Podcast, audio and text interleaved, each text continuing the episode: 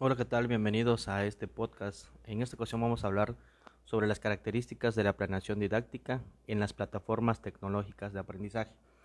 Es muy importante que en la actualidad podamos tener todos los enfoques didácticos con la tecnología. Para poder dar inicio a esto quiero mencionar la actualidad que estamos teniendo, que estamos viviendo todas las instituciones educativas con respecto a la pandemia, en la cual hemos tenido que hacer uso de todas las tecnologías para poder continuar con estas actividades.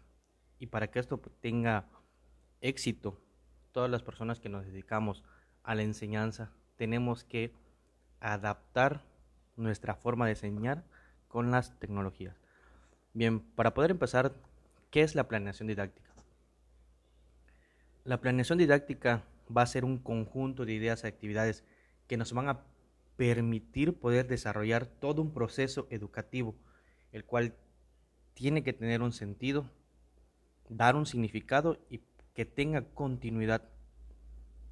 ¿Esto para qué? Para poder constituir un modelo, un patrón que nos permita a nosotros los docentes poder enfrentarnos a este cambio, a estas, a estas tecnologías, para poder realizar estas prácticas de forma ordenada y congruente. Pero bueno, ¿Qué alcances van a tener el que podamos preparar nuestra planeación didáctica? Bien, primeramente quiero mencionarle algunos de los planteamientos pedagógicos que podemos encontrar. Uno, El aprendizaje profundo. Para que esto suceda va a ser indudable que se propicien prácticas docentes las cuales se encuentren orientadas a que nuestros alumnos logren un aprendizaje profundo. Para esto necesariamente tiene que haber una demanda reestructural y que se rediseñe para que, los, para que esta organización y los procesos en que tiene lugar la educación sean prácticas en la pedagogía. 2. El aprendizaje significativo. El principio más, más relevante del aprendizaje significativo es todo conocimiento, todo conocimiento nuevo que se tenga que relacionar con el anterior, con cualquier conocimiento previo.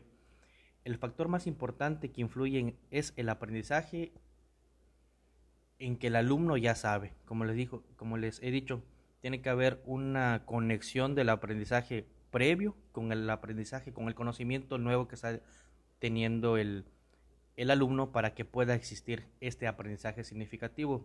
Recordemos que lo que nosotros como docentes queremos es que el alumno puede interpretar y pueda discernir toda, toda información que nosotros podamos ofrecerle para que pues él pueda buscar ese conocimiento que va a poder adquirir y el cual pues nosotros necesitamos que se le quede para siempre.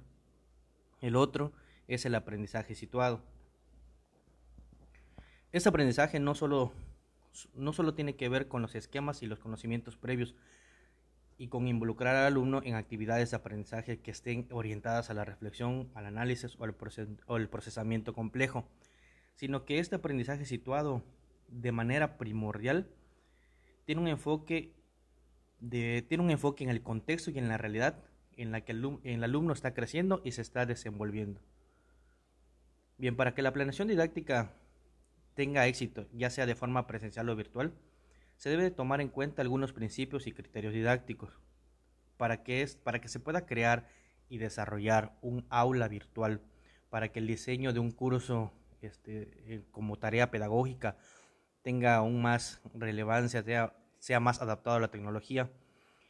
Algunas personas, algunos estudiosos de, estos planteamientos didácticos, como Belan, Belanger, Belanger y Jordan, nos muestran algunos elementos que ellos consideran como principales que debemos tener en cuenta para que se puedan tener una planeación con un diseño de forma virtual exitoso. Entre eso les puedo mencionar primero que, la identificación, que, hay, que haya una identificación de los objetivos de aprendizaje, porque si nosotros tenemos el objetivo claro, podemos saber de qué forma vamos a llegar. Segundo, la selección y estructuración de los contenidos. Tenemos que seleccionar qué contenidos tenemos que, queremos abordar y de qué forma vamos a, estructurarlo, para qué, para que esos objetivos puedan cumplirse. Tres, la planificación de actividades y experiencias de aprendizaje. Este tiene que ver con las experiencias de aprendizaje, se puede relacionar con lo que el alumno tiene de conocimiento y con el contexto en el cual se está desenvolviendo. Cuatro, la planificación de criterios y las tareas de evaluación. Bien, así como, como existen tecnologías que nos apoyan, también hay plataformas digitales en las cuales nosotros podemos desenvolvernos. Una de ellas es e-learning. Para que e-learning tenga, o para que nosotros como docentes podamos realizar una planeación que podamos diseñar y poder impartirla por medio de esta plataforma de e-learning, AREA y ADEL nos dan algunas características que nosotros como docentes tenemos que tomar en cuenta para poder utilizar esta plataforma y que sea exitoso el curso que, que, querramos dar. Entre estos, estas características le puedo mencionar, uno, la adaptación a las características y necesidades del alumnado. Esto pues tiene que, se tiene que estar enfocado de acuerdo al público o bueno, en este caso a los alumnos a los que querramos este, llegar, qué tema vamos a abordar. Dos, el desarrollo de procesos de aprendizaje constructivista. Es necesario que las aulas virtuales a las que nosotros podamos acceder nos ofrezcan e incorporen las, se ofrezcan incorporen, incorporen actividades que sean facilitadoras del aprendizaje constructivista. 3. La presentación del programa didáctico y de las guías de estudio de trabajo autónomo. En esto va a ser necesario que el estudiante conozca lo que el docente quiere y espera que realmente aprenda. 4. La incorporación de recursos hipertextuales y multimedia. Nosotros en cualquier plataforma, bueno, en este caso en e-learning podemos tenemos esa facilidad de tener acceso a que podamos dar información tanto como en texto como poder subir eh, audios, podcast como que puede ser como un podcast como en este caso o algún video, podemos hacer uso de esta multimedia. 5. El diseño de una interfaz amigable y fácil de navegación para que para que el alumno tenga pues ese acceso, como le acabo de decir, fácil y sea de forma intuitiva y no se encuentre con complicaciones para poder acceder a ese conocimiento, a esa información. Bueno, pues esas son algunas de las de las características que nosotros como docentes tenemos que tener en cuenta, la información que tenemos que tener en cuenta, ¿para qué? Para que nuestra planeación didáctica se pueda complementar con la tecnología y podamos sobrevivir y adaptarnos en este mundo globalizado que cada vez va a ser más tecnológico.